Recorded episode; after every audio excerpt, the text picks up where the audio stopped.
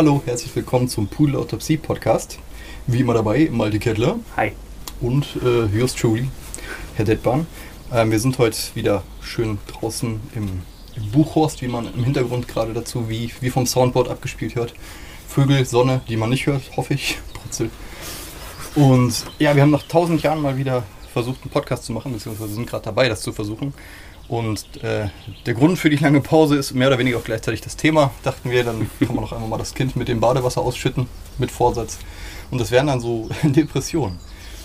Und ja, ist halt natürlich kein, kein leichtes Thema und man fühlt sich immer so, wenn man zu inszeniert locker daran geht, so, fühlt sich das halt immer ein bisschen fake an und irgendwie unangemessen. Andererseits will auch niemand einen Podcast hören, wo jemand so mit so einer Grabestimme vorträgt, wie fürchterlich das Leben zu ihm gewesen ist. Nicht niemand, es gibt immer ein Publikum. Von, ja gut, was wäre ich wahrscheinlich. Ich, ich hätte gern so den lamentierenden Menschen, der über Depression spricht. Ja, aber wir dachten einfach, das ist ein Thema, da kennen wir uns beide, das heißt mit aus, aber haben wir beide auf jeden Fall Erfahrungen drin. Ja. Und das wäre ein sehr universales Thema. Ich glaube auch sehr gut in, in die Zeit passendes Thema. Ja, Depression ist ja so ein Ding, was eigentlich jeden im Leben irgendwann mal auf irgendeine Art und Weise betrifft, je nachdem, wie man Depression definiert. Also zumindest eine depressive Phase ja. ist etwas, was glaube ich jeder kennt, weil sowas wie eine wirklich starke Trauer, wenn ein geliebter Mensch verstorben ist, ist ja stark vergleichbar mit vielen Symptomen von dem, was man so als Depression bezeichnet. Sicher nicht, nicht mit allen, aber mit vielen davon. Mhm.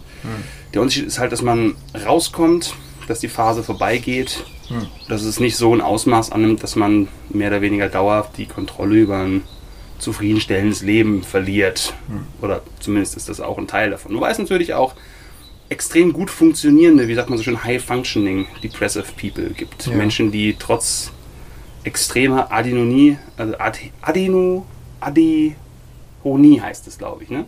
Weiß ich nicht, das war ein Wort, was ich mir merken wollte, aber leider habe ich das ja, nicht Wenn ich es gerade falsch ausgesprochen habe, dann tut mir das erstens leid und zweitens ist es äh, eine Gefühlslosigkeit. Also nicht Trauer, nicht äh, Verzweiflung, Wut, Angst, was auch immer, sondern die Abwesenheit von einer wirklichen emotionalen Entzündbarkeit in die eine oder andere Richtung. Das ist auch eine, genau, eine dauerhafte Lehre, die so als ziemlich großer Bestandteil von Depressionen auch beschrieben wird den ich so als den äh, schwarzen Flügel der Verzweiflung mal irgendwo umschrieben gesehen mhm. habe. Ich glaube, das war David Foster Wallace, der das so ähnlich mal beschrieben hat. Und genau. Und Ach, der.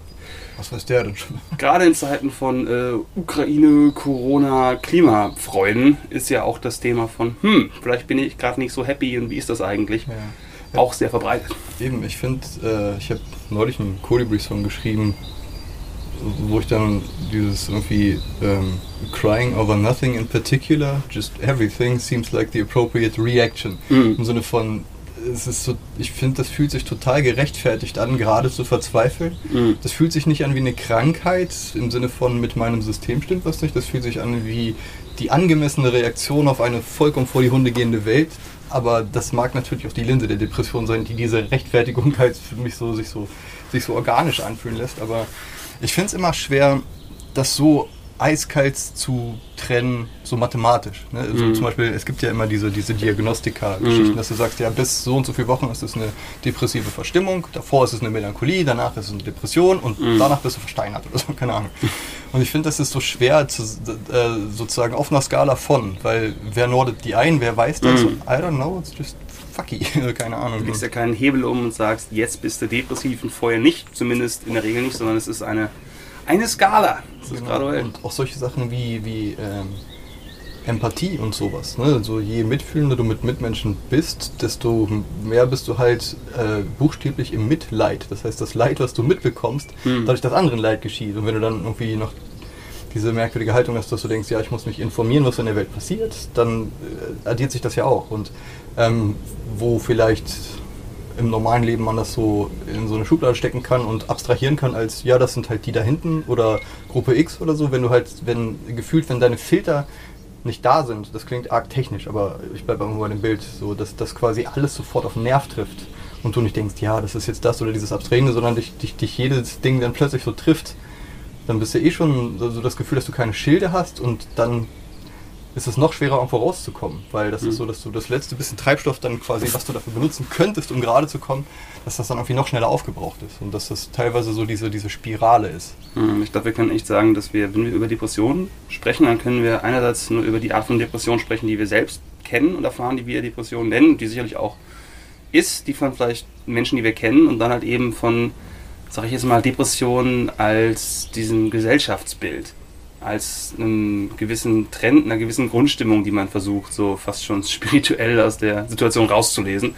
Ich glaube, es ist auch gut, das so zu machen, weil es gibt 10.000 Sachen, die wir nicht wissen und 10.000 Sachen, die wir falsch machen würden, aber unsere eigenen Erfahrungen sind valide und das ist auch so, Annegret. Ne? Klar. Denke, also äh, das ist ja eh immer so mit psychischen Konstrukten. Es gibt oft irgendwie so neue Begriffe, die dann durch, durch Social Media gehen wo sich Leute drin wiederfinden, ähnlich wie in so Horoskopen, mhm. und dann sagen, ja, ich bin jetzt das, ja, mhm. ich bin eine H HSP, diese High, Highly Sensitive Person, mhm. oder ja, äh, wenn man so ein bisschen ungeordnet ist, ich bin ADHS oder bla bla bla. Und das wird auch schnell, geht das in so diesen normalen Wortschatz über und so Normis, die halt nichts haben, jetzt sage ich mal, die sich damit titulieren, einfach weil das so im Zeitgeist mit drin ist. Gerade diese Memes oder YouTube-Videos, wo dann so drin steht, sowas wie 10 songs, songs to cure my depression oder 10 Memes to cure my depression, sowas in der Richtung, wo ja. das sehr allgemein verwendet wird, wo halt sehr flapsig wird es verwendet. Und das ist, denke ich, okay, aber muss man halt immer wissen, dass es also es verliert natürlich was darüber, weil wenn zum Beispiel jetzt jemand wirklich tatsächlich eine, eine Zwangsstörung hat, Ne, und ich einfach nur ein bisschen genervt bin, wenn irgendwie ein Block nicht im 90-Grad-Winkel mhm. liegt oder so, ist das natürlich nicht das Gleiche. Und ähm, ich kann mir vorstellen, dass Leute, die extrem betroffen sind von Dingen, sich dadurch dann weniger gesehen fühlen und das geschmälert. Also, mhm. da, dass man, ne, wie zum Beispiel, ja, diese Idee von, was weiß ich, First World Problems oder sowas. Ne? Wenn du halt irgendwie einfach nichts zu essen hast, ist es halb so wichtig, ob Netflix die und die Serie hat. Mhm. Und natürlich ist das. Ähm, auch so ein Ding mit Depression und Melancholie, Verstimmung und so. Das ist so ein riesengroßer Topf und ich finde, es macht halt keinen Sinn, da jetzt irgendwie einen Kasten drin zu ziehen und dann äh, das so zu verteidigen, wer sich mhm. so nennt davon was nicht. Aber natürlich verliert das an Trendschärfe, wenn das halt so popkulturell benutzt wird. So, Aber was ist, wenn es quasi eigentlich nicht an Trendschärfe verliert, sondern wenn wirklich die Leute so krass depressiv sind in der Breite, dass wir glauben, dass es alles eigentlich nur so unscharfe Verwendung des Begriffes sind, mit dem Anstiegsraten bei Jugendlichen zum Beispiel in allen möglichen psychischen Schwierigkeitsbereichen, ja. unter anderem sicherlich auch Depressionen. Und wenn man sich dann denkt, nee, vielleicht ist es genau wie du sagst, vielleicht ist das eine angemessene Verzweiflung auch durchaus in den reicheren Ländern der Welt angesichts einer global ziemlich katastrophalen Zukunftsprognose, mhm. die wir uns alle teilen auf die eine oder andere Art und Weise. Ja. Was auch sein kann, zu sagen, nee, nee, die ganzen Memes, das sind einfach alles depressive Leute. Davon gibt es viele. Ja, ja, wahrscheinlich stimmt das zu einem großen Anteil, dass es einfach, einfach gerade konsequent das ist. Und ähm, es ist ja auch so, was ich meinte mit, ähm, es ist immer schwer, wenn man, finde ich, also ich, ich habe immer einen Klemmer damit, Depression als Krankheit darzustellen, weil das, das klingt dann so wie, ja, das ist nur das, deswegen müssen wir nichts ändern. Nee, nee, du bist nur depressiv, das ist, es ist okay, dass hier überall Krieg ist und wir in unserem äh, Planeten schmelzen. So, und äh, wenn, wenn deine Hirnchemie anders wäre, dann würdest du das auch sehen. So, wo man sagt, okay, ja und nein. Also halt, ich habe, weiß ich nicht, also. Na, es ist wie halt, wenn du Workouts machst oder Yoga oder Meditation, um halt besser damit klarzukommen, dass du 80 Stunden pro Woche arbeitest und nicht schläfst und drei Jobs hast. Ja. Und man dann denkt so, nee, das können auch Symptome einer beschissenen Situation sein. Mhm. Das meinst du, ne?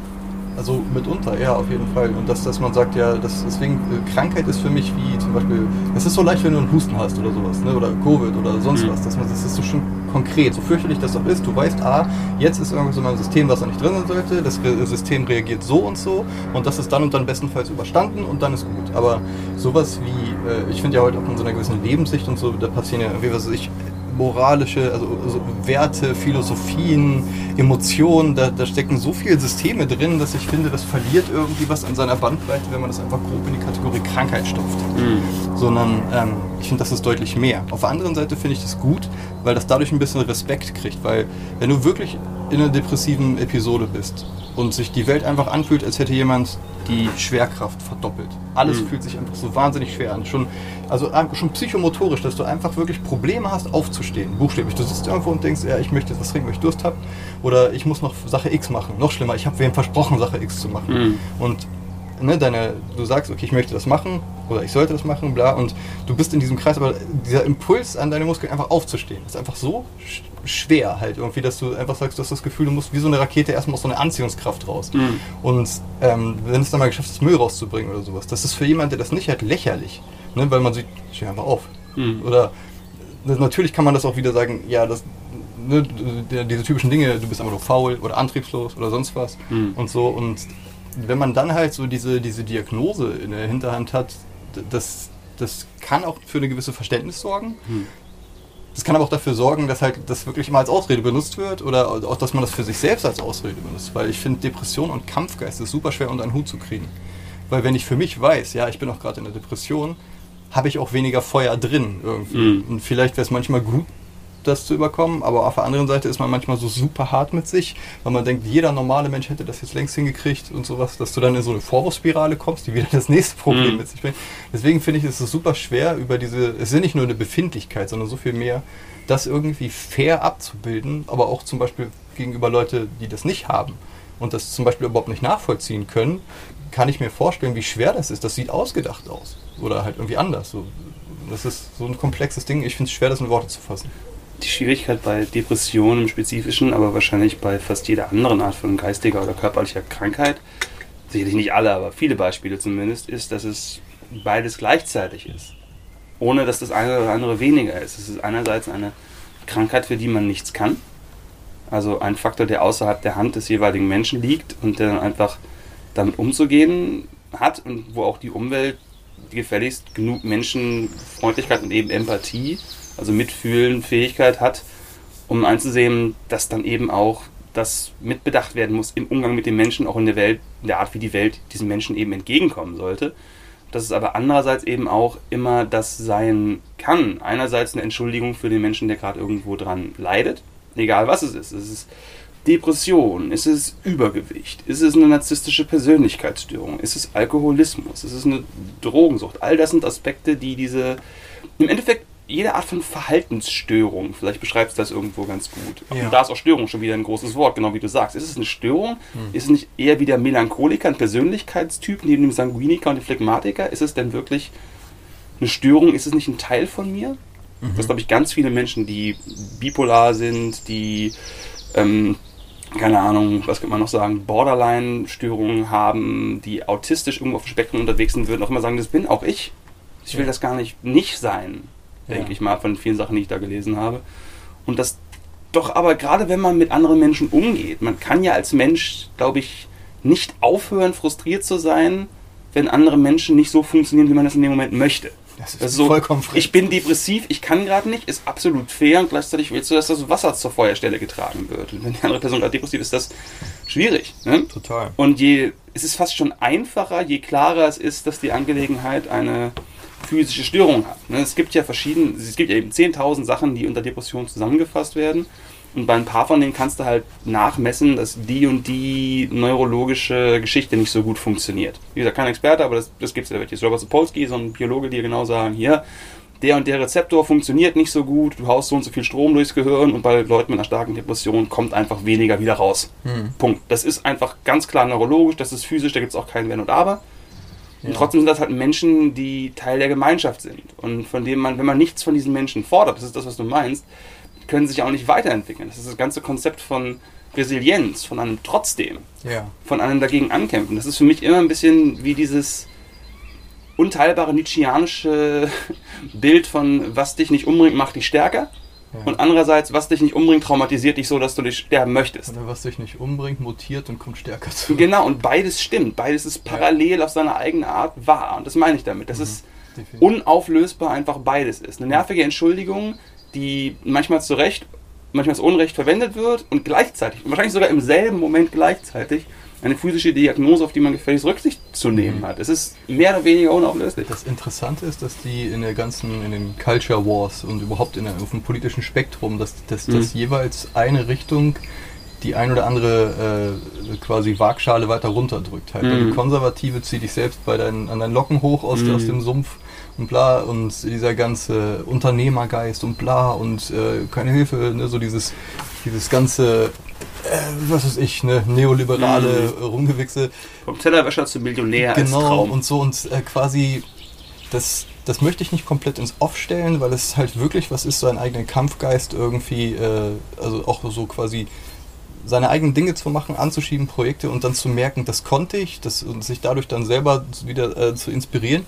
Das ist auf der einen Seite, kann das was so total Ermutigendes sein. Äh, aber das ist halt dann, das, das ignoriert halt genau immer diese ganze ganze Robert Sapolsky freier Wille gibt es eigentlich nicht wirklich in der mhm. Geschichte. Und das kann, also dieses Ding kann, weil du hast vorhin äh, gesagt, da kann man nichts für. Das ist, was dir wieder mhm. fährt. Da wollte ich nochmal darauf eingehen. Das ist nämlich, glaube ich, so ein wichtiger Punkt, weil wenn man nichts dafür kann, dann ist diese ganze Erzählung Bullshit. Wenn man wirklich nichts, ne, so zum mhm. Beispiel, ich habe meine erste äh, diagnostizierte große Depression nach der Pubertät gekriegt, mhm. oder mit der Pubertät sozusagen.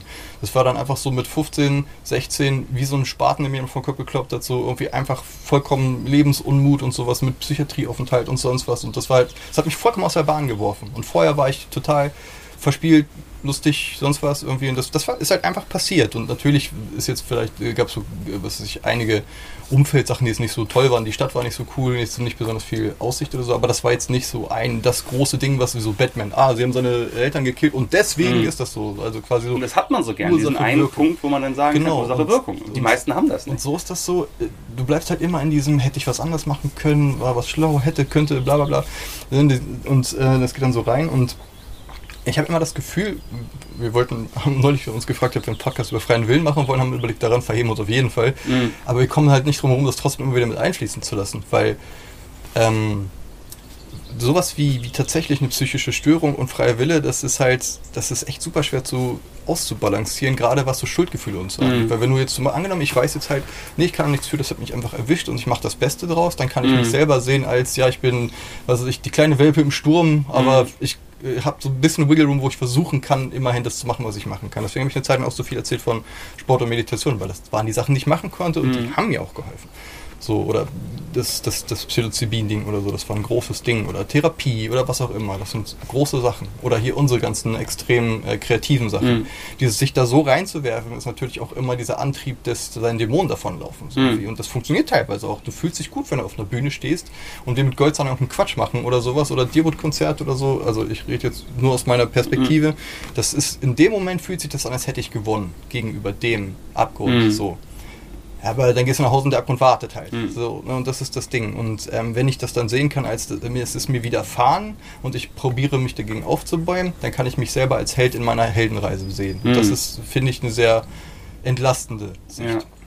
Wenn du aber dann diese Sache siehst, ne, dann wie, wie weich möchtest du mit dir umgehen? Wie viel Verständnis möchtest du haben? Ist es wie, ne, also dieses, dieses, ähm, ja, also quasi dieses, dieses Bedingungslose dann, ich weiß, ich neige manchmal dazu, wenn ich selber diese äh, Entschuldigung in der Tasche habe, dass, mhm. dann, dass ich dann vielleicht eben nicht das mache, wo ich denke, komm, krieg jetzt einen Arsch und mach eine halbe Stunde Kettlebell oder so, oder so, mhm. dass ich denke, ja, du bist aber auch echt so und dann, aber was fängt man damit an? Weil da, es kommt dann auch irgendwie, also dieses, dieses Dreieck aus, aus Schuld, Impuls und was auch immer, das ist halt mhm. so komplex. Ich habe jetzt auch keinen Punkt, auf den ich hinaus wollte, aber also da wollte ich dich nochmal darauf mhm. ansetzen, dass dieses was dafür können und das Fremdbestimmte, das Selbstbestimmte, mhm. das, das, sind, ist ein enorm spannendes Spannungsfeld. Auch da würde ich wieder sagen, dass es eigentlich keine Möglichkeit gibt, das wirklich zu trennen, sondern es ist immer etwas, was je nachdem, welche Linse da aufsetzt, parallel existiert. Hm, wenn man jetzt zum Beispiel an die Frage des eigenen Antriebs denkt, dann ist es für mich so, dass es völlig klar ist, dass wenn ich quasi Abstand nehme und sage, wir sind alle als Menschen so sehr, aus meiner Perspektive, die sehr, es gibt keinen freien Willen, sondern wir sind, und ich meine das ganz positiv, ich meine das tatsächlich ganz spirituell. Wir sind im Endeffekt wie Ameisen, Bäume, Steine, Computer, all das. Glaube ich eher so einem, auf die Art und Weise ist dann alles beseelt in einem sehr naturwissenschaftlichen Sinne, mhm. wenn man das so nennen möchte. Weil Im Sinne von, es gibt keine Seele, aber wir sind alle Teil der gleichen, nie informationsverlierenden biothermischen Gesamtstruktur wenn man so möchte. Was ja schon fast wieder schön klingt. Eben, es ist ein sehr schöner Gedanke eigentlich. Ist auch nicht neu, aber man kann sich da so ein bisschen reinlieben. Dass es dann vollkommen klar ist, dass sogar schon dieses Gefühl der Entscheidung, ob du da jetzt rauskommst oder nicht kommst, auch schon dieses Gefühl von bist du jetzt jemand, nicht du, sondern allgemein, wie auch immer es ist, sitzt da jetzt jemand vor dir, der dagegen ankämpft oder der sagt, boah, ich bin depressiv und deswegen kippe ich und spiele Videospiele und mach nichts und wenn du wütend auf mich bist, bist du das Problem und nicht siehst, du meine Probleme sind. Mhm. Kann man ja durchaus frustriert mit sagen, wenn du denkst, dass irgendjemand den scheiß Müll abholen muss, weil sonst kriegst du halt einen infizierten Fuß als depressiver in Nägel reintreter. Was auch immer das für ein Beispiel sein soll. Komisches Beispiel. Sehr weit komisches Beispiel. Das heißt also auch die gesamten Gedanken fassen, all das ist eigentlich auch schon aus unserer Hand heraus. Ne? Also auch das gehört schon quasi zum Teil des von Umwelt und Genen und allem, was wir nicht kontrollieren können, geprägten Gesamtbild dessen, was wir als jeweilige Menschen einzeln in der Gesellschaft sind. Hm? Also in anderen, Worten komplettes Abtreten der Verantwortung. Und gleichzeitig ist es halt so, dass wir als Menschen niemals in der Lage sein werden, äh, uns nicht als Affen zu benehmen. Das heißt, dass wir niemals in der Lage sein werden, das ist auch vollkommen okay so, das ist auch gut so, ähm, wütend auf uns selbst zu sein, wenn es nicht funktioniert. Mhm. Wir haben Antrieb, wir haben Triebe, wie auch immer du sie beschreiben möchtest, psychoanalytisch oder psychologisch oder evolutionär. Wir haben Wut auf andere Menschen, wenn Sachen nicht funktionieren. Wir haben dieses ganze innere Chip-Game mit uns selbst, ob du jetzt genug gemacht hast, ob du nicht genug gemacht hast. Ne? Mhm. Und das ist etwas, so sehr wir auch wissen, dass das von außen kommt. Und so wenig wir quasi dafür verantwortlich sind, so sehr sind wir doch unfähig, da rauszukommen. Und das heißt, dass wir mit uns selbst und mit anderen Menschen gleichzeitig immer so agieren, dass wir vollständig verantwortlich dafür sind, was wir tun natürlich kannst du einfach aufstehen, wenn du depressiv bist oder wenn du müde bist. Vielleicht nicht so gut, vielleicht nicht so viel, aber es geht. Und wenn du den ersten Schritt machst, machst du den nächsten Schritt. Nicht, weil es gut ist, sondern weil das funktioniert. Und wenn du nicht allein kannst, suchst du dir Hilfe. Und wenn du keine Hilfe suchst, hast du hoffentlich irgendjemanden, der dir hilft, Hilfe zu suchen. Was auch immer. Hm. Ne? Das heißt, ja, tu alles, was du kannst. Wie viel das ist, musst du selbst wissen, aber es geht definitiv mehr, als sich dafür zu entschuldigen, nichts zu machen. Und andererseits und wenn du nichts machst und dann Drogen kaputt gehst, kann ich nicht sagen, dass mehr möglich gewesen wäre. Hm. Und das ist die Abstandsperspektive. Das ist die Sache, wo ich denke, das definiert für mich politische Entscheidungen. Das mhm. definiert für mich, dass wofür ich mit sehr viel Abstand nachgedacht, kahnemannsches Denken, zweites Level für Wählen gehe. Und gleichzeitig weiß ich, dass weder ich noch andere Menschen in der Lage sind, im Umgang mit sich und anderen jemals wirklich diese Ebene einzunehmen. Mhm. Die eigene Ebene ist viel persönlicher, viel strafender, viel mehr davon beseelt, dass wir uns und andere als freidenkende Individuen betrachten müssen. Strafender ist da auch ein gutes Wort. Hm. Interessant. Und Hat das Sinn gemacht? Bin mir nicht ganz sicher, ob das irgendwie. Nee, ich, äh, ich glaube, ich habe begriffen, was du meinst. So, dass man halt ähm, in der Zoom-Ebene sieht man sich selbst in seiner ganzen Komplexität, in dem alles, was hätte sein können, in den ganzen Verästelungen. Weiter genug weggetreten kann man das Systemische betrachten und so, aber das ist, das ist wie dieses typische Ding, dass halt äh, 100 Leute eine Statistik sind und 30 oder wahrscheinlich weniger, mehr als 100, aber das ist meine. Und halt äh, anders von Tragödie zu Statistik. Drei Leute sind eine, Tragödie, eine Statistik, einer ist eine Tragödie. Was? Genau. Ich bin übrigens Introvert, merkt man gar nicht. Und mehr als 10 Leute äh, existieren schon gar nicht. Ähm, ja, und das ist aber so dieses ganze Ding, diese ganze, dieser ganze Druckkochtopf im Inneren.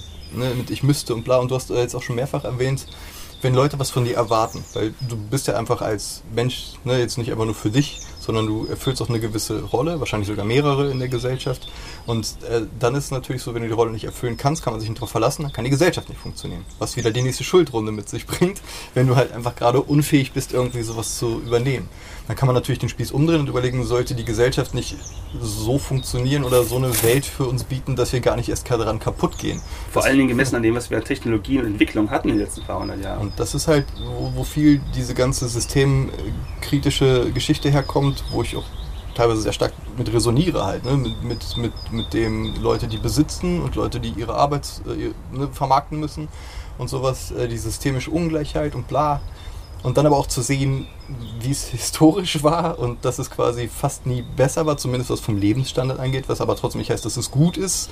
Und so, das ist halt so. Das ist für mich wieder dieses Rauszoomen ist ganz einfach. Du weißt, dass es dir in der westlichen Gesellschaft super gut geht, aber kein Mensch kann anders, als mit sich selbst in seinem Jetzt zu leben. Und wenn, genau. wenn Andi links nebenan es besser hatte als du, egal ob der jetzt eine Hütte mehr hat oder eine Yacht mehr hat, Geht es dir eventuell scheiße? Ist auch, wie, wie, wie engmaschig oder wie eng man das Bild des Bessergehens überhaupt definiert, weil ähm, uns wird halt vom, äh, klingt vielleicht ein bisschen verschwörungstechnisch, aber Ich Vom internationalen Finanzkapital? vom Judentum. nee, äh, und zwischen Kapitalismus halt die ganze Zeit diese Gleichsetzung hingegeben, von wegen, was du hast und erlebst, ist, das ist das, das Plus halt. Ne? Irgendwie Der große Gewinner, der sich an seinem Mercedes lehnt, während 30 äh, Blondinen äh, um seinen Penis schwirren. Genau, das Bild kann Exakt das Bild. für jeden. Punkt. Äh, und halt nur so dieses äh, Haben, Dominieren, Status, bla und dass das halt äh, gewisse Knöpfe in unseren Primatengehirn drückt, ist außer Frage. Aber ich meine, meistens ist es damit auch nicht gegeben, weil halt, ähm, also gut, ich will jetzt nicht ins Außen brauchst, aber halt nur, äh, also quasi wenn jetzt die Bedürfnispyramide zum gewissen Teil abgedeckt ist oder so. Ab einem gewissen Punkt brauchst du Bedeutung und das Gefühl, dein Gewicht in die Waagschale zu werden, für irgendwas zu stehen. Also geht mir so und geht bisher eigentlich fast jedem so, mit dem ich geredet habe. Es kann sein, dass das nicht ein allgemeines Ding ist oder dass das einfach so dieses, ja, okay, ich bin jetzt reich und hab was, aber ich meine, es gibt depressive Millionäre, ne? weil, ja mein Boot ist nur 30 Millionen groß oder teuer. ähm, und dass, dass, dass so diese Idee des, ähm, also quasi, ja, dann geht es mir gut, weil ich dann so und so viel habe, ich glaube, das ist auch Quatsch. Ich glaube schon, dass du eine gewisse Grundversorgung brauchst. Also, wenn du nicht mehr die Pistole auf der Brust hast und überlegen, wo kommt meine Miete her, wo kommt mein Essen her. Ne, dass du dann quasi, oder das, dann hast du nicht mehr so diese Beschaffungskriminalität im Kopf, Mhm. wie, so, wie so Junkies halt, ne? dieses mein nächster Fix, mein nächster Fix, sondern Mhm. angenommen, okay, der ist jetzt da, du hast jetzt Essen und das und das, okay, hm. Ja, und jetzt, du hast trotzdem noch keinen Sinn. Mhm. Und dieses Ding, ähm, also das, das, was ich vorhin meinte mit unseren ganzen kreativen Geschichten und auch meinen eigenen kreativen Sachen, dass mir das immer das Gefühl von Sinn gegeben hat und dass Sinn gefühlt das einzige Gegengift zu einer Depression ist. Vielleicht auch nicht immer gleichzeitig sinnvoll, weil gerade in einer tiefen Depression kannst du Sinn nicht wirklich empfinden. Da fühlt sich Mhm. selbst das, was du liebst, sinnlos an. Wenn man zwischen all dem Scheiß sitzt, den man geschaffen hat, der, der, wo du sonst das Gefühl hat, ja, Mhm. das ist wertvoll, das ist ist auch nur Kram. Ich glaube, da gibt es wahrscheinlich in Zukunft auch noch irgendwas völlig Absurdes, wo dann, weil natürlich ist Sinn extrem wichtig und hilfreich, aber auch sowas wie, was du eben auch schon mal getan hast, ne? Meditation, sportliche Betätigung, ähm, gutes Essen, viel Schlafen, regelmäßiger Sex, ein geringer Körperinhalt, äh, nicht Körperinhalt, sondern ein geringer BMI, ein geringer Körperinhalt, das ist auch quasi, was ich Also meine. auf das Klo gehen. Wenig Organe im Körper haben, einfach alle Lebern rausreißen, die du hast. Ich glaube, Ähm, das wird das Problem All das lösen. hilft, aber halt eben auch ähm, MDMA und äh, gering dosierte Ketamingeschichten und auf Pilzen sein. Das heißt, all das sind Geschichten, die von Sinn weg sind auf ihre eigene Weise, beziehungsweise Sinn anders geben, was man vielleicht erwarten würde. Ich kann mir auch vorstellen, dass irgendwann in Zukunft jemand sagt, ähm, nackt auf einem gelben Teller stehen und sich die ganze Zeit im Kreis drehen, hilft mega gegen Depressionen. Warum? I don't know. Also das ist wieder dieser Faktor, wo ich glaube, dass ganz viel da dran ist, dass Sinn gegen Depressionen hilft. Aber gleichzeitig ist das eine Logik, die zumindest partiell wieder rausführt aus der es passiert dir, weil es biochemisch ist. Nicht vollständig, weil Sinn natürlich auch biochemisch was mit einem Menschen macht. Das ist auch ganz klar. Das ist ein wichtiger Teil des Das ist die Ganzen. Frage, ob aber es Sinn oder Sinngefühl das Gegengewicht ist. Habe ich Hm. das Gefühl von, ich habe gerade einen sinnvollen Moment und das ist, also es ist immer eh schwer zu sagen, das ist Na, die jemand, Antwort der oder das Sinngefühl Gegengift. nimmt, zum Beispiel ganz kurz, jemand, der hardcore religiös ist, auch ein Fundamentalist, hat wahrscheinlich ganz viel Sinngefühl, wenn er jetzt gerade predigt, Minderheit X auszulöschen. Und das ist wahrscheinlich für diese Person eine super heilvolle Tätigkeit. Wird es auch sein. Es ist halt immer die Frage, wie sportlich das jetzt irgendwie in der Welt Ich ist. glaube, es gibt nicht mehr als Sinngefühl. Ich glaube, echten Sinn, wenn man das so nimmt, gäbe es nur, wenn wir uns auf sowas wie ein ja, da müssen wir auf Meta, ne, wirklich eine. Ebene von, was ist wirklich das gute Leben, was ist die Rolle des Menschen in der Welt. Und Und das das, ist geht das- sehr weit. Aber das ist ja das Interessante, dass genau das die meisten Religionen versuchen. Die sagen hier Ja. übrigens äh, folgendes: Doppelpunkt, das und das ist das Richtige, Mhm. das das ist das Falsche, jetzt weg und mehret euch. Viel Spaß. So, und das, äh, ich glaube auch, dass das so ein Erfolgsrezept ist, weil wir halt so ausgehungert sind nach dieser Art von Antworten. Das Problem ist nur, dass wenn man halt kulturell nicht damit so durchsetzt ist, wie es halt äh, viele Generationen vor uns waren, weil es auch noch viel, ähm, viel weiter top-down kam. Es war halt viel, äh, fällt das Wort gerade nicht ein, also aggressiver übergestülpt. Und wir sind ja quasi, wir, sind jetzt nicht mehr in so einem super unterdrückten Ding. Ich meine, wir können halt überlegen, ja, welche Religion gehöre ich an oder welche Philosoph Philosophen lese ich. Du kannst überall mal bunte Tüte mäßig reinschnuppern. Das heißt, du bist nicht sofort in so einem Ding drin, sondern Fünf du, Mark Nietzsche bitte. genau, und, und für 50 Pfennig von den Frischen. Und Schnurrbärten. Geil. Nietzsche Schnurrbär, Weingummi-Schnurrbärt. Das Das wäre ist, mega. so werden wir reich. Ähm, Übermensch-Lutscher? Weiß ich nicht. Auf jeden Fall Nach Philosophen getunte Süßigkeiten. Ich glaube, da steckt wirklich was drin. Und ich glaube, das gibt's auch schon. Ich weiß Ja. nicht wo, aber ich vermute. wahrscheinlich das Sartre Auge. Ja. Ähm, Jetzt habe ich durch sehr, nicht mal gute Witze Nicht- meinen, ich meinen Faden gut. verloren.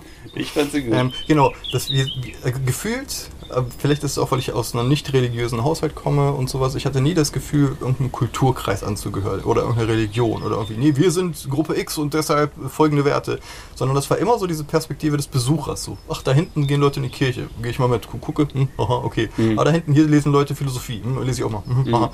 Und so hat man das Gefühl, dass man quasi in dieser Kahnemannschen Welt 2 drin ist und nie in die Eins kommt und dadurch die Sachen nicht selbstverständlich sind, wie irgendwas, was dir von klein auf reingedingst wurde. Na, angenommen, du bist halt hardcore äh, katholisch erzogen oder so, dann ist das so tief in dir verankert, dass das wahrscheinlich leichter ist, diese Sachen zu bedienen, als wenn du das irgendwie dir später denkst, ja, ach, Erbsünde, okay, ja, oder keine Ahnung, ob ich mich jetzt da verstehen habe, aber weißt du, so eine gewisse Wurzellosigkeit, die da, also das ist ja so ein bisschen auch die, äh, so, so, eine, so ein Fallstrick der Moderne wir haben halt all die idiotischen Systeme, die wir jetzt als, als überflüssig und so, äh, die können wir sehen und denken, das ist totaler Bullshit und Mhm. nimm die deswegen nicht an. Aber die Abwesenheit von allen Systemen lässt sich auch leer. Diese, weil dieser religiöse Impuls, jetzt mal etwas äh, wahrscheinlich falsch äh, formuliert, einfach nicht bedient wird. Ne? Wo, wo eben kein Zettel, wo drauf steht, das ist der Sinn Doppelpunkt. Und bei mir ist es dann Flucht in Kunst, in, in, also was heißt Flucht? Also halt, das, das ist was, was ich anerkennen kann als, ja, ich empfinde das als sinnvoll. Warum? I don't know. Weil ich den Musen diene. Es ist- Hm. klingt genauso verstiegen wie, ja, weil Jupp an der Latte. Keine Ahnung. Fühlt sich gut an. Das ist halt das, was ich für mich als das akzeptieren kann. Aber gleichzeitig habe ich nicht diese totale Überzeugung. Und deshalb ist das für alle das und so. Hm. Das wäre dieses Jonathan Miese-mäßige Diktatur der Kunst, quasi die eigene Meinung von der Kunst. Wahrscheinlich meint er das nicht so und das ist irgendwie Meta, I don't know, aber halt Kunst so sehr überhöht als Sinnstifter, dass es quasi fast schon zu so einer Art von Theokratie der Kunst kommen könnte als Konzept. Ne, dass also die Künstler endlich herrschen. Ich glaube, der Hitler hat das schon mal versucht und ich glaube, das hat nicht so gut funktioniert. Bisschen lahmes Beispiel, weil jemand, der Bilder malt, ist nicht automatisch ein Künstler, den man anerkennen sollte, aber es wird gern bedient, denn Hitler-Vergleiche sind ja, aber auch gute mit, Quoten. auch mit Nichtrauchern und Vegetariern und so. Und Männern, die nur einen Hoden haben. Ah, Mhm. Mhm. ist ja wohl. Weißt du Bescheid? Nichtraucher, die nur einen Hoden haben, sind also jetzt unter Generalverdacht, Goddammit. wie völkisch unterwegs zu Die sein. kriegen mich nie. Ja, das ist halt das Ding, ne, dass dieses, es fehlt dieses Absolut und gerade wenn man dann halt irgendwie es gewohnt ist, skeptisch zu sein, weil man halt irgendwie von seinem Naturell halt eher auf dieses Analytische und drauf gucken und äh, hadern und zweifeln. Hadern und zweifeln heißt auch eigentlich im Umkehrschluss nie mitmachen. So, und das ist wie das Thema, was wir schon tausendmal hatten, ne? wenn ich irgendwie, ich bin bei einem Konzert in der Menge und alle sagen Yeah und ich denke, warum sagt ihr alle Yeah, anstatt ich, es ist mir unmöglich auch Yeah zu sagen. Ja. Und ich, ich wünsche mir, dass sie jetzt sagen, weil ich glaube, diese, dieses, dieses Sch- Einschwingen in so ein Ding, in so eine, jawohl, wir gehen jetzt in eine Harmonie. Und äh, dadurch, dass, dass es immer wie das Kind am Beckenrand, was nur so reinspringen will, ist, Ja. hast du, bist du halt nie in einem Becken, wo du denkst, das Becken ist irgendwie totaler Quatsch. Das ist auch Quatsch. Aber im Endeffekt stehst du nur am Beckenrand und das ist auch Quatsch. Und äh, so wie du es drehst und wendest, fühlt man sich halt so hin und her gerissen. Und das ist so ein bisschen diese Obdachlosigkeit in zwischen Religion, Philosophie, Sinn und Funktion und überhaupt. Weißt du, so dieses Ding mit äh, hier die, die, die Greatest Generation in den USA, Mhm. die Amis, die gegen die Nazis gekämpft haben. Mhm. Du kommst nicht näher an Star Wars. Gegen Opa gekämpft. Genau. Also du kommst halt nicht näher an Star Wars oder an die Heroes Journey von wegen, hier ist offensichtlich gut gegen offensichtlich böse. Natürlich war das im, in der Realität halt ein bisschen feiner natürlich, aber du kannst es mit der, mit der, mit der Deswegen stehen sie auch gerade alle so auf dem Ukraine-Krieg. Genau, mit diesem wirklich groben Ding kannst du drauf Mhm. gucken und sagen, Alter, das ist so klar, wer da gut und böse ist. Und wenn du da dabei bist, musst du dir all diese Fragen nicht stellen. Mhm. Und natürlich kannst du dann auch gucken, ja, der kleine Bauer, der hier jetzt zufällig von denen ist, wollen wir den tot foltern? Ist das immer? Nein, wir sind die Guten. Weißt du, das ist so laut. Und dieses sein Ding in die Waagschale werfen, das, deswegen sind ja Menschen auch so verführbar für allen möglichen Scheiß irgendwie. Und ich glaube, ey, ich habe da glaube ich auch keinen Punkt, auf den ich hinaus will. Mhm. Das ist nur diese, diese Frustration mit dieser Die, die Frustration des Freischwimmens ohne irgendwo. Ja, genau, ein spiritueller Hunger. Ich glaube, Genau. das beschreibt es ganz gut. Und, und nicht nur spirituell, sondern generell Sinn. So, was soll man machen? Ich meine, viele machen halt diesen Autopiloten. Also es gibt halt einfach etablierte Wege. So, was weiß ich, ähm, hol dir einen Job, zeug ein Kind, bau ein Haus, hab einen Hund. Hm. Und das sind wahrscheinlich auch super Sachen. The straight and narrow. Genau, weil das ist äh, quasi ein etablierter Weg, der für viele Leute das Richtige ist. Und Mhm. äh, ich will jetzt auch gar nicht so, Im Gegensatz zu The Gay and Gay Weg. jetzt nicht äh, als, als, als äh, Hipster, Konter, Konterkultur-Dude da jetzt dagegen wettern mit irgendwie äh, Brüter, sonst was. Nein, also ich kann mir vorstellen, dass das für viele original der Weg ist, der zumindest, entweder sind die dann erfüllt oder sie haben so viel, so, worauf sie sich konzentrieren können, dass sie den schwarzen Peter weiterschieben können und sagen, ich habe keine Ahnung, was in der Welt ist, aber ich habe jetzt hier einen Sohn und der soll sich darum kümmern. Genau, und, und das, ist jetzt dein Problem, genau, Matthias. dieses Weiterschieben in die nächste Generation. Ist jetzt ein bisschen zynisch, das so zu unterstellen, ist, ist vielleicht in manchen Fällen so, in manchen wahrscheinlich auch nicht. Und ich kann mir vorstellen, dass manche Leute davon sehr erfüllt sind. Ich weiß, das wäre nicht meins. Ähm, oder warum führen Leute Kriege halt irgendwie? Warum wollen die was besitzen? Warum überhaupt irgendwas wollen? Ne? So dieses Ding, wo kommen die Wünsche her? Was ist jetzt nur, okay, angenommen, ja, ich bin jetzt irgendwie erregt, Trieb abgeordnet, okay, ich bin nicht mehr erregt. Super. So, ja, ich habe Hunger, ja, okay, ich habe was gegessen. Jetzt will ich was Süßes, okay. Ja, jetzt, jetzt ist erstmal gut. Ha, jetzt hast du wieder Hunger. Ja, Sexualität zum Beispiel. Es ist so wie so ein großer Sturm, in dem man drin ist, bis irgendwie sie in dem Moment befriedigt ist und das ist komplett irrelevant. So, what, was war denn mit mir los? Also zumindest Post-nut mir- clarity. Ja, so, what the, was, was war das gerade? Warum die ganze Mühe für das bisschen weißen Kokosnusssaft? Ich habe keine Ahnung. Hm. Kettler ist heute ein Garant für merkwürdige. Da weißt du. Bescheid. Da weißt du Bescheid. Was ich äh, spannend finde, ist, ob quasi die Abwesenheit von Spiritualität eben, das, das ist, ja das klassische Nietzsche-Ding mit Gott ist tot. Ziemlich exakt eigentlich, ne? Ja. Und ob Also, das das einen dafür öffnet, sich für irgendwelchen anderen Quatsch quasi empfindlicher zu machen, das wäre die eine These. Oder die andere Richtung, die ich jetzt mal vertreten würde, ist, dass es eher so ist, dass Leute, die bereits in etablierten engen Glaubenssystemen drin sind, oft noch offener sind für anderen Quatsch. Das Interessante ist quasi, dass es, wenn man so will, bei fundamentalen Christen, ich vermute bei anderen Religionen auch, aber ich beziehe mich jetzt so auf Beispiele aus der klassischen amerikanischen Herzstaatengeschichte, ne? Herzlandgeschichte, äh, dass es eine Komorbidität zwischen Religiosität und Verschwörungstheorien gibt. Dass radikale Christen viel wahrscheinlicher Flat Earther sind als Ja, anders. Wo man denken würde, die haben das doch, ich, ich verstehe das nicht. Und dann denkst du nach, ja, aber die Offenheit, dass irgendwie Gott die Welt und dieses System geschaffen hat, die irgendwie ein paar tausend Jahre von der Kirche so gelehrt worden ist, ist eigentlich ganz klar, dass es offener ist für die. Oder ja, die Zionisten und die Juden, die haben die Welt und sowas. Äh, auch da ist viel wahrscheinlicher, wenn jemand ein sehr strenggläubiger Christ oder ich glaube dann auch irgendwo Moslem ist, statistisch, wenn ich mich ganz täusche, ist es wahrscheinlicher, dass die auch dem anderen Zug aufspringen. Also interessanterweise ist es eher so, dass sobald man sich für das Konzept von möglicherweise hat sich das alles irgendeine riesengroße Zaubermacht ausgedacht, dann sind auch ganz viele andere Zaubermittel möglich. Kein Wunder, dass in der Bibel einerseits Gott allmächtig ist und andererseits sie von Hexen und Zaubermeistern reden. Das ist ein bisschen merkwürdig, wenn es keine Magie gibt und gleichzeitig vor Hexen und Zauberern gewarnt wird. Da kannst du jetzt natürlich 10.000 interpretative Geschichten machen. Alle Theologen, es tut mir leid, ich habe keine Ahnung. Aber trotzdem wirkt es wie für eine allgemeine Offenheit der Möglichkeit des Magischen, wenn man so möchte. Und das gilt ja auch für ähm, moderne Hexenverbrennungen und für Voodoo und für jede Art von sehr gelebtem, oft eben auch noch äh, altmodischen Stammesreligionsglaubens- und Systemen. Keine Ahnung, was jetzt in Afrika findest, in Bayern findest. Äh, Das ist auch interessant, wie mein Fokus ist. Afrika, Bayern. Das ist für mich gleich Rosenkopf. Und das ist wahrscheinlich näher an der Wahrheit, als ich zugeben möchte. Aber genau das, das also die psychologische Armut und Leere, die du meinst, ne, die wir in der Moderne sicherlich irgendwo auch haben. Dass ich glaube, dass das eher etwas ist, was es zu erhalten gilt. Es sich eine Chance gibt, sich nicht zu verlieren. Weil in dem Moment, wo man die Türen für die schwarze Magie öffnet, kommt sie aus allen Richtungen. Ich glaube, so würde ich es beschreiben. Ich weiß nicht, ob wir die Lehre und Skepsis jetzt gleichgesetzt haben. Dann, Na, weil, weil generell finde ich, definitiv ist dieses nicht irgendwo äh, nicht ins Becken springen, was ich vorhin meinte, dieses Bild, aber vielleicht trotzdem Becken wertschätzen können, dass man sagt, das ist cool, was ihr. Mhm. Die Boje da hinten, top notch, gefällt mir. Aber ich spring trotzdem nicht rein. So, dass man quasi, also die Bademeister-Attitüde, ich hätte auch nicht gedacht, dass Bademeister-Attitüde mal ein philosophischer Begriff werden würde, aber we go. So dieses, das nicht ins Becken springt, sondern das Angucken. Ich glaube, das ist gut, die eine nötige Distanz zu haben. Aber ich weiß nicht, ähm, die Lehre beibehalten. Lehre klingt immer wie eine Abwesenheit von der Mhm. Definition. So, und das ist auch immer so, da, da ist so viel Schmerz mit drin. Und ich weiß halt nicht, also ich kann mir eine Depression ohne Lehre nicht vorstellen. Und ich Mhm. weiß nicht, wie empfehlenswert Depressionen sind. So, und dann gibt es natürlich ganz generelle Sachen, dass man sagt, äh, das ist sowas wie äh, Philanthropie, irgendwie Liebe, Nächstenliebe, Mhm. solche Geschichten. Das halt, je schwammiger und vager man das Konzept hält, desto eher kann man mit dabei sein, Ja. dass man sagt, ja, für die Menschen. Liebe, ne? Oh, Liebe. Liebe finde ich gut. Haken Genau. äh, aber so, sobald es dann ins Nitty-Gritty geht, dieses, was tatsächlich irgendwas ist, da würde ich äh, mit zustimmen, dass man sagt, ja, natürlich sollte man sich halt nicht verblenden lassen von Ideologien und so. Aber das ist ja auch so eine Sache, Offenheit. Es gibt ja diese Persönlichkeitstests, ne, Big Five Mhm. und so, und ähm, ich mache die alle Jubeljahre mal und ich habe relativ, alles relativ durchschnittlich, aber mein, mein Openness-Dingens ist vollkommen im oberen Percentage, also halt extrem weit. Irgendwie. Ich bin super offen für Dinge, was mich teilweise wundert, weil ich teilweise auch super Mhm. verschlossen bin gefühlt, weil, wie gesagt, die ist nicht ins Becken ranspringen.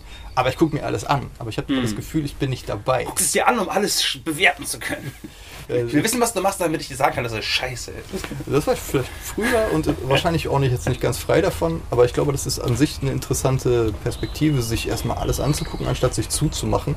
Ne, zum Beispiel, äh, was steht denn in, in, in diesem Buch, was machen die in dem Kulturkreis und dann eine Meinung dazu entwickeln und sich das anzugucken, das führt zu einer gewissen großen Perspektive, so als ob du ein großes Mosaik hast, wo jeder Stein irgendwie was anderes ist. Das ist ja eigentlich relativ was Welt weltbürgerlich im Sinne von, Mhm.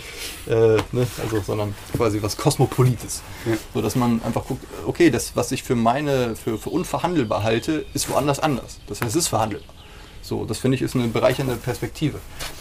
Aber wieder dieses Ding, dass wenn man immer nur Besucher ist, hat man nie das Gefühl, dazuzugehören. Und Mhm. das ist, glaube ich, äh, ich, ich, ich hämmer gerade ein bisschen auf diesen Punkt rum, weil ich finde, dass das ein bisschen das Thema der Sendung ist, im Sinne von, ist, du, ich glaube, dass du auf jeden Fall das Gefühl hast, dass dir was fehlt. Das ist eine Lehre, die du empfindest, auch mit der Depression verbi- verbindest, auf jeden Fall auch mit dem, von dem, was du so erzählst, ist gerade ein Gefühl eines, du würdest dir wünschen, dazugehören zu können, aber du kannst einfach nicht springen. Also du willst auch nicht, aber gleichzeitig vermisst du das Wasser, wenn man so möchte. Genau, also irgendwie, ich, ich, ich möchte ein Wasser finden, in das es sich lohnt reinzuspringen, in, wo man sagen kann, fuck hier. Und die meisten Sachen sind irgendwie so, man denkt, ja, aber da ist immer irgendwie was Mhm. bei, wo man denkt, ja, im Christentum mag ich die, die Idee der Nächstenliebe und die Idee, dass Mhm. jeder quasi halt irgendwie diese, diese so einen Wert mit sich bringt. Und Mhm. jetzt nicht, ne, einfach so, so. Aber der an- ganze andere Kram, ah, weiß ich nicht. Oder im so Buddhismus, da finde ich irgendwie viele Sachen super interessant, gerade was so Richtung Zen und so geht. Allerdings ist das auch ein bisschen eine Verneinung der Welt und so ein Rückzug und damit habe ich eh schon zu kämpfen in der Depression. Mhm. So dieses äh, Nein, äh, nicht, nicht wollen, nicht konsumieren, nicht dies und das, ist das nicht quasi eine Religion des Todes, weil ich da nicht leben möchte. So dieses sich zurücknehmen und das eben zwischen Buddha und Nietzsche hin und her gerissen Mhm. wird. Ne, und das sind jetzt nur irgendwelche Religionen, das gibt es mit allen möglichen Sachen. Wie, ne, wenn wir jetzt darüber reden, über Leute, die ähm, über Aktivismus zum Mhm. Beispiel, wo ich denke, für viele Sachen finde ich das total wichtig, sich einzutreten. Aber dann die Art und Weise, wie es passiert, wieder, äh, ja, aber weißt du, das ist so, ist auch ein bisschen ätzend, weil manche Leute machen einfach was und das ist dann Mhm. gut. Und man wird dann auch schnell der nörgelnde Mensch, der einfach erstarrt. Mhm. Das würde ich jetzt nicht sagen in diesen ganzen kreativen Dingen, wir machen andauernd Mhm. was, aber halt alles, was größere, größere Bewegungen sind, alles, was über eine überschaubare Anzahl von zwei, drei Leuten hinausgeht, da habe ich immer diese riesen grundlegende Skepsis und so. Und ich Das glaube, Gefühl, sich völlig fallen zu lassen, ist immer auch ein bisschen uncool. Und ich meine, das ist tatsächlich in einem sehr spirituellen Sinne irgendwo. ja. Es ist so egal, ob du jetzt der Zeuge Jehova bist, der an der Tür klopft, oder der Typ, der brennt für Greenpeace oder für irgendeine andere Partei, für eine Partei und da irgendwie an Türen klopft und mit dem Sticker am Revers, die sind halt voll drin. Die haben nicht den C reingehalten, sondern springen voll ins Wasser oder halt für Religionsgruppe XY. ja. Und in gewissem Sinn ist es halt so, dass dann die assoziieren dann diese Menschen auch nicht mehr nur mit sich selbst, ganz automatisch, Hm. sondern eben immer auch mit der Gruppe, für die sie stehen. ja. Und dieses ist ein. Verlust von Kontrolle über das, die eigene Außenwirkung, würde ich jetzt mal behaupten. Es ist auch ein Verlust Außenwirkung und aber auch Identität von selbst. Ja, auch Identität selbst. genau. Aber das ist so ein bisschen dieses Ding, wie viel der Mensch sich das eigentlich herbeisehnt, in gewissem Sinne. Sich selbst, also etwas, in gewissem Sinne ist das die anonym, anonymen Alkoholiker. Die Abgabe von Kontrolle, die Abgabe von der Ultima, ne, die Abgabe davon, dass du wirklich alles, was du bist, selbst kontrollierst, sondern zu sagen, nee, ich bin hilflos und das ist auch so. Deswegen reden die auch immer von dieser höheren Macht. Ich glaube, einer der Punkte, warum die anonymen Alkoholiker wohl besser funktionieren als viele andere Programme, sicherlich nicht alle, aber viele andere, ist halt eben gerade diese Hinwendung zu einem Gott nach deiner eigenen Schöpfung, der dann natürlich aus einer christlichen Tradition kommt und äh, kann man sich sehr gut und auch sehr zurecht drüber streiten, aber es spielt eine Rolle. Es ist Ja. diese Aufgabe von, diese Sucht ist größer als ich. Das, und das ist halt extrem uncool zu sagen, du kontrollierst es nicht. Dieses Anerkennen des eigenen Scheiterns. Ist es. Also äh, definitiv, es ist eine gewisse Sicherheit, nicht in Gruppen zu springen, aber ich weiß nicht, ob das was mit Coolheit zu tun hat. Also ich, ich, ich persönlich finde den Begriff, gerade weil er so ein bisschen so, es ist nicht, es geht nicht um Coolheit, darum geht es gerade nicht. Aber gerade das finde ich irgendwie ganz interessant, weil möglicherweise ist das auch so die eigene Schwäche da reinzuspringen. Also wenn, wenn man es negativ betrachten möchte. Ne? Das ist logischerweise nicht der einzige. Ja, nee, ich habe es ja auch jetzt äh, quasi auf Mhm. beide Seiten geframed, Mhm. dieses reinspringen wollen, nicht können, gleichzeitig aber auch sich sehnen, Mhm. irgendwo reinspringen zu können, wo man das Gefühl hat, Mhm. hier möchte ich reinspringen. So, und ich, ich finde, das ist eigentlich nicht besonders cool, sondern eigentlich sehr verletzlich, weil so dieses, wie das kleine Kind, was sich nicht traut, ins Becken zu Aber springen. was gerade wenn will. ich, sagen wir mal, ich denke an Aktivisten und ich sehe halt irgendwo jemanden, der so ganz wütend weint mit irgendeinem Plakat, für for Future gegen den Klimawandel protestiert. Und so sehr ich auch der Meinung bin, dass das stimmt, so sehr spüre ich Cringe.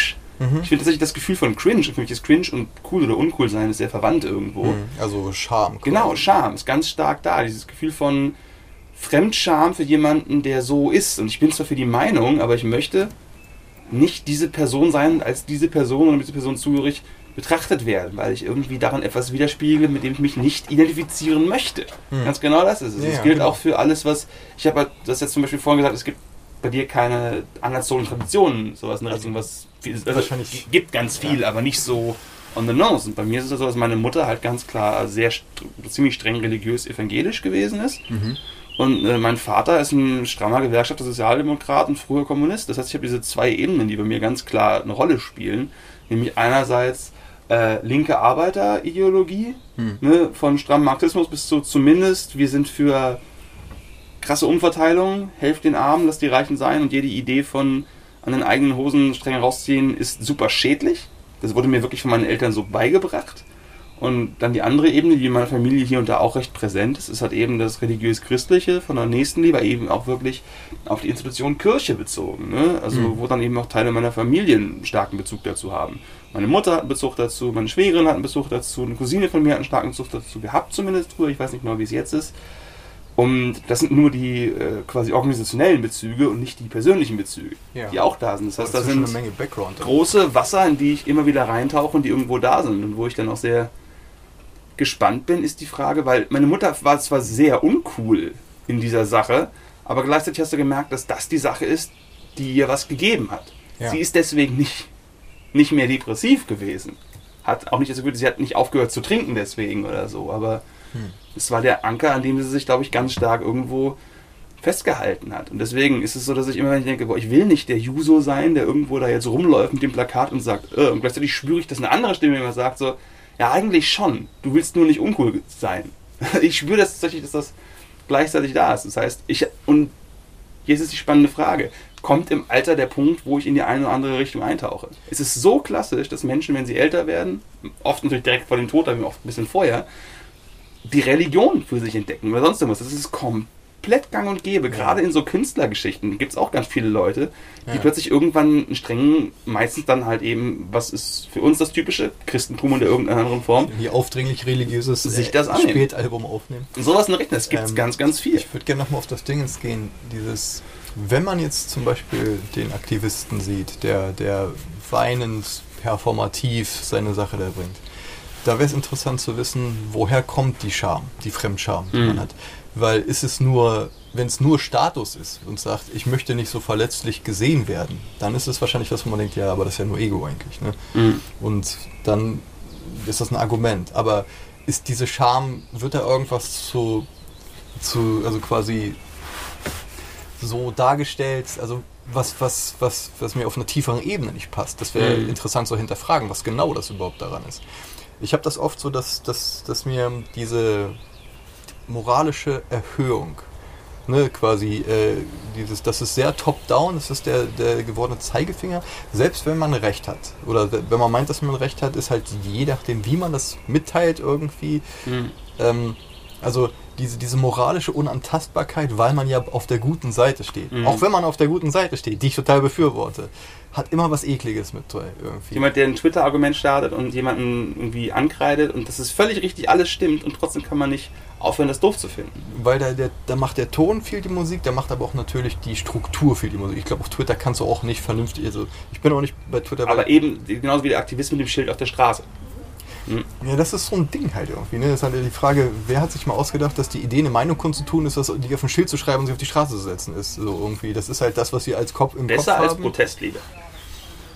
Komm doch hin. Aber ja. Das stimmt, da sind wir uns wahrscheinlich, äh, das hat jetzt der evangelische, Mhm. in der, in die, ich habe so viele Christen gehört.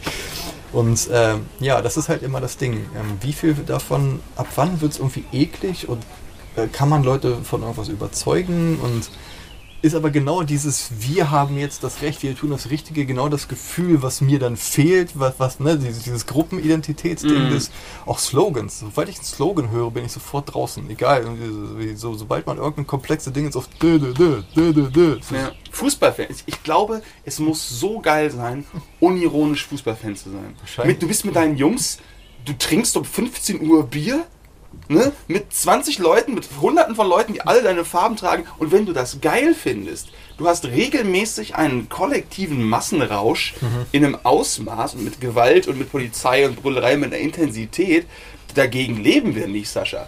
Also, Wahrscheinlich ist das, wahrscheinlich würde ich Alkohol vertragen.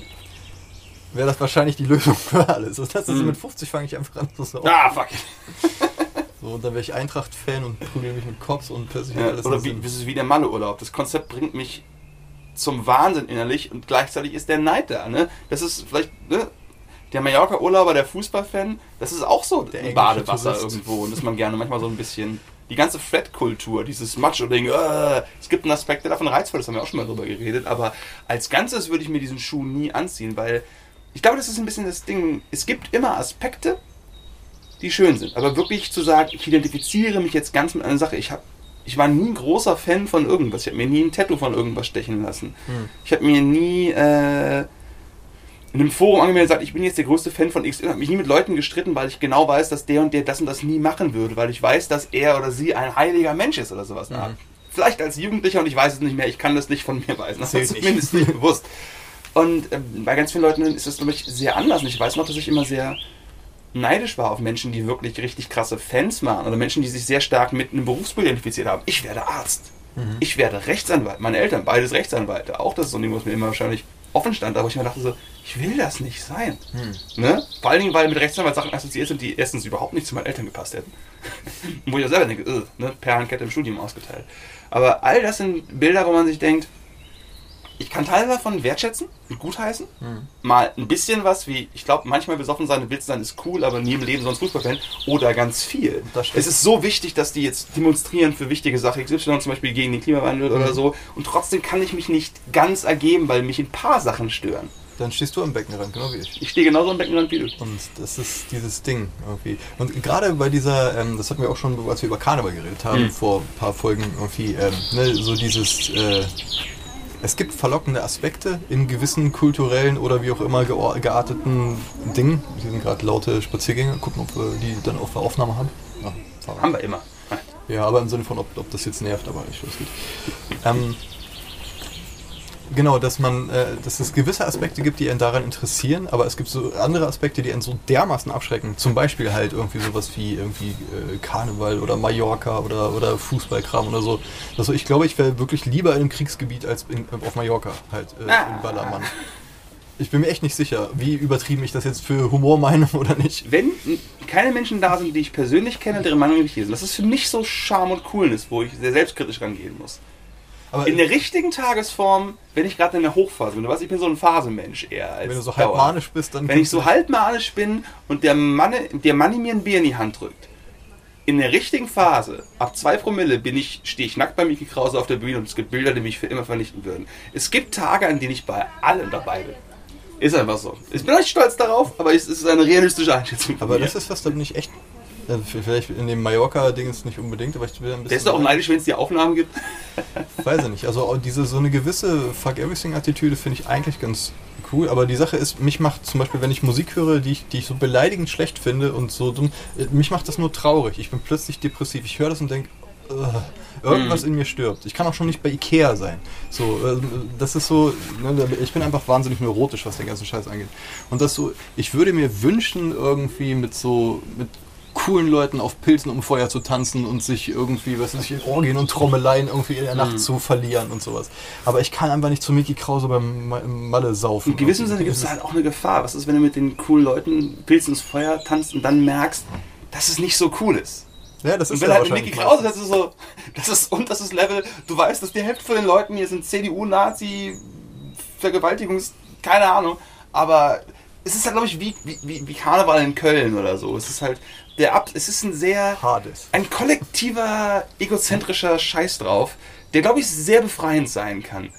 Das ist so wie absichtlich im SUV grillen. So, ich weiß es nicht. Im SUV mit geschlossenen Fenstern, damit alle beschäftigen. Wahrscheinlich, ja. So. Ich weiß es. nicht. Da ist irgendwie was. Da ist das. Ich weiß nicht, ob das Kultursnobtum ist irgendwie, wenn es so dieses. Sobald es dieses hat. Da, ich weiß nicht, irgendwas in mir geht so, ich sehe sofort einfach nur Höhlenmenschen und Nazis. Und, und das tut den Leuten doch total unrecht wahrscheinlich. Ne? Ich meine, ich habe ja selber Also, was ist schlecht daran, ein Höhlenmensch zu sein? Nichts, wahrscheinlich wäre ich es gerne, aber irgendwie, aber eben kein Höhlenmensch, der Mickey Krause hört, sondern lass uns gemeinsam einfach nur auf den Stein Ja. hauen. Letztens einen so einen Klischeesatz gehört, der, wo, wo ich nicht sicher bin, ob ich den hasse oder weise finde und wahrscheinlich wieder beides gleichzeitig, ist dieses One man's Cliché is another man's truth. Das ist so, ich, ich, ich bin mir so unsicher, was ich von diesem Satz halte. Weil einerseits, ja, absolut, Leute weinen über irgendwelche ganz simplen, langweiligen Texte von irgendwas, ne? Andererseits denke ich so, das ist einfach nur eine Entschuldigung, Scheiße zu mögen. Ich weiß nicht. Ja, es ist halt. Ja, definitiv. Also Und warum macht uns das so traurig? Wie hängt das mit Depressionen zusammen? Die Sache ist, ich glaube manchmal, wenn irgendwas jemand anderen als Wahrheit erwischt und es dich nicht erwischt, siehst du darin eine Deckelung, was für den Menschen Wahrheit ist und du siehst, wie dies nicht mehr weiter nach oben gehen kann. Und du fühlst dich bedrückt, dass du denkst, ihr findet das cool? Wirklich? Wir sollen die gleiche Spezies sein. Ihr findet das jetzt so gut, dass es euch zu Tränen rührt. Und dann fühlst du dich noch weiter als Besucher und einfach nur, als würdest du irgendwie denken, wir sind keine Ahnung. Und äh, ich meine das jetzt auch nicht unbedingt hierarchisch im Sinne von, Doch. so wenn, also vielleicht mehr als es äh, mir bekannt ist oder so, oder als ich es äh, wahrhaben will. Aber ähm, was dich nicht emotional erwischt, äh, kannst du als billig enttarnen. Ne? So dass du denkst, das ist ein Budenzauber, irgendwie so Sadhguru-Zitate oder sowas. Ne? Mhm. Also ich äh, einmal Bhagavad Gita gelesen, irgendwie so ein Mhm. bisschen Popkultur reingeworfen. Und äh, plötzlich kannst du dich da als, als großer äh, Turbanträger aufspielen, als der coole weise Guru irgendwie. So, und dass du denkst, äh, bla bla bla. Aber dann hast du irgendwas, was dich so erwischt, wo du plötzlich denkst, wow. Und ich glaube, das ist mehr als einfach nur das, das linkshirnig äh, Intellektuelle. Weil ich, äh, das ist auch so, so, ein, so ein Ding in der Depression, ich weine in letzter Zeit für jeden Scheiß irgendwie. Irgendeine Serie. Ich gucke gerade irgendwie, wir haben irgendwie Madman oder so nochmal geguckt. Madman. Genau, M-E-T-T. Genau, Madman, also Madman. Und einfach nur, wenn du siehst, irgendwie äh, eine, eine versteckte Zuneigung zwischen Charakteren oder sowas. Ein kleiner, kleiner, gut, Spuck, Verzeihung, kleiner, gut gespielter äh, Dingens irgendwie von, von einer menschlichen Connection oder so, wo ich denke, okay, erwischt mich gerade. Das ist für mich gerade die Wahrheit. Auch wenn ich weiß, dass wenn ich gerade nicht so verletzlich und offenliegend bin, emotional, denke ich ja, ne, da hat jemand irgendwie ein gutes Skript geschrieben oder gut geschnitten oder was, da kann ich so in diese Kahnemannsche zweite Sache wechseln. So, aber wenn man mittendrin ist, so, dann ist das für dich auch so, oder fucking einfach irgendwie jeder irgendwie eine Welt bekommt an, auf die jemand, der die Kamera hält und wird dann gestreichelt. Und du siehst einfach, dass ein Mensch liebevoll mit einem anderen Lebewesen umgeht, was schutzbedürftig ist. Und das tilt mich vollkommen. Ich bin aufgelöst irgendwie, weil, weil da eine große äh, Sehnsucht drin ist. Ich habe jetzt schon. Ich habe jetzt Mhm. gerade irgendwie, ne, das, das ist halt dieses Ding. Ist das einfach nur so eine innere Leere, weil man sich so danach sehnt? Oder ist das eine Krankheit, was wir vorhin meinten? Ne, und das ist nicht cool. Das ist einfach, du bist nicht in Kontrolle. So, aber das ist auf jeden Fall. Es ist intensiv. Ich bin mir nicht sicher, was, was man damit anfängt halt. Aber nochmal zu dem Satz mit dem Klischee und der Wahrheit. Ich würde sagen, der stimmt und der stimmt leider. Weißt du? Es ist so halt. Klar, je nachdem, wo man gerade steht und wo so der Headspace ist. Wenn du in einem großen System bist und dann siehst du kleine manipulative Sachen, irgendwie viel good shit oder so, da denkst du auch, das ist total zynisch, den Leuten das dahin zu werfen, ihren Social Media Brocken, damit sie sich daran ihr kleines dummes Herz ergötzen können. Wenn du aber gerade so zerbrochen davor hängst und die, die Tränen kommen, weil du einfach ein Katzenbaby siehst, dann ist das dir in dem Moment die Wahrheit. Mhm. Warum das jetzt so schlimm ist, weiß ich nicht, aber Was ich noch interessant finde, ist, dass wir halt ganz viel jetzt über dieses Gefühl geredet haben, was ich komplett nachvollziehen kann, dass vielleicht, wenn wir unser Leben nur mit irgendwie Sinn und Zugehörigkeit füllen könnten, dass dann das, was wir als Depressionen verstehen, nicht mehr da wäre. Dieses Gefühl der Leere, der Verzweiflung, des Nicht-Dazugehörens, was wir zumindest glauben, dass damit zu tun hat. Aber gleichzeitig, ich dachte das wahrscheinlich früher auch von Abnehmen, von einer Freundin haben, von Musik machen, von, ne, egal was ich nicht habe, das kann immer der Homunculus sein, in dem sich die Abwesenheit von Schmerz versteckt. Das Glück versteckt, um es mal positiv zu sagen. Und viel davon ist dann irgendwo da. Und leider ist es nicht sicher, ob tatsächlich das, was wir nicht haben und deswegen all das in sich beinhalten kann, von dem wir glauben, dass wir es dann bekommen würden, ob es es wirklich beinhaltet. Ja. Und das ist so ein Punkt, den man auch nicht vergessen darf. Dass ich glaube, dass ganz viel von dem, was genau Leute haben, die eben diese Art von Identitätsentspannung, Gruppenzugehörigkeit vielleicht doch wirklich empfinden, ist ja immer schwer, in andere Leute reinzugucken, wie viel davon ist wirklich da und wie viel ist nur einfach nützlich. Wie viele sind Fußballfans, finden Fußball so halb okay, aber es ist zumindest sind Freunde, die sie kennen und du willst das Leben nicht nochmal wirklich ändern, wenn du 35 bist. Das ist zu anstrengend. beruflichen Gründen bin Genau. ich Fußballfan. Mm, Und das ist dann auch so ein Punkt, wo ich glaube, ich glaube, dass man, das ist wieder diese Innenebene ausnehmen. Ich glaube, wir können nie aufhören, in das, was, dem, was wir nicht haben, irgendwie eine mögliche Lösung unserer Probleme zu sehen. Aber das heißt leider nicht, dass es das tatsächlich wirklich unbedingt auch lösen wird. Dann ist natürlich eine Frage, was ist jetzt einfach nur ein Wunsch? Wie zum Beispiel, ich hätte gern irgendwie äh, einen Platz für mich oder ein tolles Auto oder Mhm. dass mein Fußballverein plötzlich Meister wird oder was auch immer. Und was ist ein tiefes menschliches Bedürfnis wie äh, Ver Verbund, ne? irgendwie quasi soziales Feedback, äh, Nahrung, Obdach und so.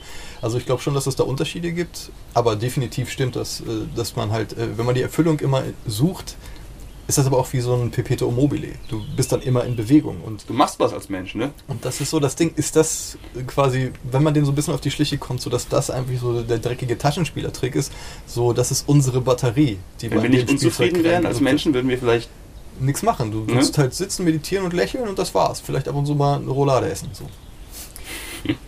die Buddhistenrolle. Genau. Jetzt nur von Heiligen. Besteht nur aus Reis und Vorwürfen. ähm, und bei ähm, Disco Elysium, dieses großartige, großartige Spiel, da haben wir, glaube ich, neulich mal kurz irgendwann drüber geredet. Und nicht wirklich intensiv, glaube ich. Genau, also ich zock's gerade nochmal, weil ich irgendwie alles davon sehen wollte. Ganz komisch, irgendwie durchgespielt, ein Jahr später. Ah, ich will's jetzt nochmal. Auf jeden Fall ist das so ein Spiel, äh, du triffst zum Schluss irgendwie so ein, so ein, äh, so ein fantastisches Wesen. Spoiler Alert.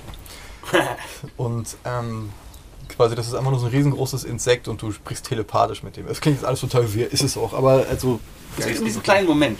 Genau, und ähm, du fragst den irgendwie, also du bist halt ein Detective in dem Spiel, ne? aber quasi der Wortsinn von Detective ist ja to detect, wahrnehmen. So, und ne, die fallen Sachen auf. Und er sagt, ja, ich bin auch ein Detective. So, ich äh, detekte quasi äh, Zucker in der Welt und gehe hin und nimm mir das dann irgendwie. Also er sucht halt, was ist ich, Nahrung halt, zuckerhaltige Nahrung. Und das ist alles. Und es ist so. Hm. Und das reicht so als Zettel im Kopf. Du suchst Zucker, aber das, was du gerade beschrieben hast mit der äh, Ding, wir suchen, glaube ich, immer nur irgendwas, was den Schmerz stillt.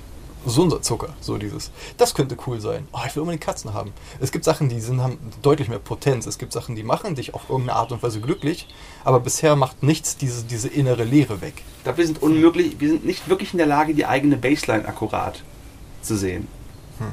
Ob du jetzt quasi auf einer durchgehenden ne, 0 bis 10, 0 ist hardcore depressiv, 10 ist ah, und äh, wenn ihr jetzt durchgehend auf einer 3 bist und durchgehend auf einer 7 bist, kann sein, dass beide ähnlich durch den Alltag gehen und gar nicht wissen, dass sie durchgehend auf einer 3 oder durchgehend auf einer 7 sind. Und ob meine drei deine drei ist. Genau, und der mit der 3 wird immer auf die 7 kommen und du bist immer glücklich und denkt sich, nee, ich bin auch traurig und frustriert und ich wünsche mir das und hä? Ich verstehe das nicht, ohne zu merken, dass er wirklich auf einem besseren Level ist und möglicherweise, frustrierenderweise, um quasi wieder zurück zur biologischen Umwelt, freier Wille gibt es nicht, Limitation zu kommen, ist das, was diese Baseline ist, etwas, was wirklich nicht in unserer Hand ist. Aber andererseits, vielleicht fühlt sich die 5 für dich an, wie für andere Leute eine 10. Und dann ist die Idee von der Baseline auch wieder kompletter Bullshit. Ja, ich glaube, allgemein kann man das nicht in so eine, Ja. in so eine Matrix quetschen. Aber generell pflichte ich dir dabei, wahrscheinlich hat, hat jeder einfach so sein Ding. Und es gibt Leute, die sind super stabil, die fühlen sich mehr oder weniger jeden Tag gleich. Da kenne ich halt Leute, die Mhm. denken, ach, so habe ich so gar nicht irgendwie. Und äh, ich bin immer ein bisschen neidisch. Auf der anderen Seite ist es halt so, ja, aber was willst du machen halt? Ne? So. Viele Leute sagen es einem gar nicht. Zum Beispiel vor einem Jahr oder so hat sich ein äh, früher ganz guter Freund, aber lange nichts mit ihm zu tun gehabt, äh, das Leben genommen. Hm. Und äh, ich kann da überhaupt nicht von innen irgendwie reden, was da so gewesen ist. Aber meine in den letzten Jahren sehr sporadischen Außenkontakte waren immer so, ich hätte niemals darüber nachgedacht, dass der Mensch leidet. Hm. Ne? Ich hätte nicht mal darüber nachgedacht. Und es ist so, wer weiß, wie es den anderen geht. Ja. Niemand weiß es. ja, das ist, glaube ich, ein gutes Fazit. Nicht jeder heult eine Podcast-Folge voll, sondern manche Ja. äh, leiden einfach im Stillen. Saufen sich 65 Jahre ganz langsam runter. Tja. Ja, so Eskapismus, und das ist halt was, was ähm, im ähm, Kapitalismus halt sehr stark bedient wird. Möglichkeiten des Eskapismus. So, und das nächste Zuckerstück ist halt immer gleich in der nächsten Ecke. Und es gibt für jeden Geldbeutel Zuckerstücken, große Zuckerstücken. Aber auch da ist es ja so, dass früher hatten die Leute zwar viel weniger Möglichkeiten, aber andererseits die Skat gekloppt haben. Die Leute hatten viel mehr Sex, im guten wie im schlechten Sinne. Hm. Weil es eine andere Art von Ablenkung irgendwo gewesen ist. Zumindest kann man das wahrscheinlich so. Es ist eine These, es kann sein, dass es damit nichts zu tun hat. Aber es ist so, dass. ne, Die Leute sind mehr in den Wald gegangen. Wahrscheinlich haben die sich öfter Stöcke an den Kopf geworfen. Aber ob die wirklich, wenn man das quasi als Dopamin-Level beschreibt, wie auch immer, Hm. mehr oder weniger Spaß hatten, als wir es. Außer halt dein Leben war richtig scheiße, dann sehen wir das mal so an. Ist echt schwer zu sagen. Auf jeden Weil es immer, immer, jeder Mensch wohnt immer in seiner eigenen Zeit, in seiner eigenen Welt. Vor allem, ob Spaß das Gegenteil von Schmerz ist, wahrscheinlich nicht. Sagt das nicht immer so ist. Eben, also so diese Verdrehung. oder so. Kompliziertes Ding. Im Endeffekt äh, weiß man nix. Hey, Ist auch kein gutes Fazit, wenn man das Thema hat. Und was hast du am Ende festgestellt? Wir wissen nichts und alles ist voller Leere. Hm. Ja, ja ist, ich finde es schwer, nicht zum Nihilisten zu werden irgendwie. Also, Ich glaube tatsächlich, dass wir beide irgendwann springen werden. Ich weiß nicht warum, aber wir sind einfach die Typen, dafür, die die ganze Zeit davon reden, dass wir an nichts glauben und so. am Ende irgendeine Fahne zu tragen. Ich dachte einfach rein gerade- statistisch gesehen sind dachte- wir da beide die Typen für. ich dachte, du meinst von der Brücke. Nee, ich meine in einen Sinnesteich. Tja, okay, das wird sich herausstellen, ob wir vom Brücken- oder Sinnesteich oder von der Brücke in den Sinnesteich, also warum Auch Teich, dann bricht man sich wahrscheinlich trotzdem das Genick beim jeden Fall ist Teich. es ein schönes Metapherbild, wenn du dann irgendwie aus, von der Feuerwacht aus dem Teich gezogen wirst und dann plötzlich ein Erweckungserlebnis hattest, weil du in der Nahtoderfahrung Gott gesehen hast. Das ist ein Klassiker. Das ist eine fast schon Klischeegeschichte. Eine der Wochen, wo es mir in meinem Leben am allerbesten ging, war nach, nach, nachdem ich eine Wurzelbehandlung ohne Betäubung gekriegt hatte. Weil die einfache nackte Abwesenheit von infernalem Schmerz plötzlich mehr als ausgereicht hat, um mich zufriedenzustellen. Da kannst du auch die Geschichte von Marvel-Superhelden und oder Bösewichten rausstrichen, wenn du möchtest. Captain Pain. Ah! Es macht mich bald glücklich! Auf jeden Fall. In diesem Sinne, ich glaube, wir haben ja über eine Stunde, dann ich glaube, ich gehe mir jetzt Zähne ziehen. Hervorragend, klar. Nee.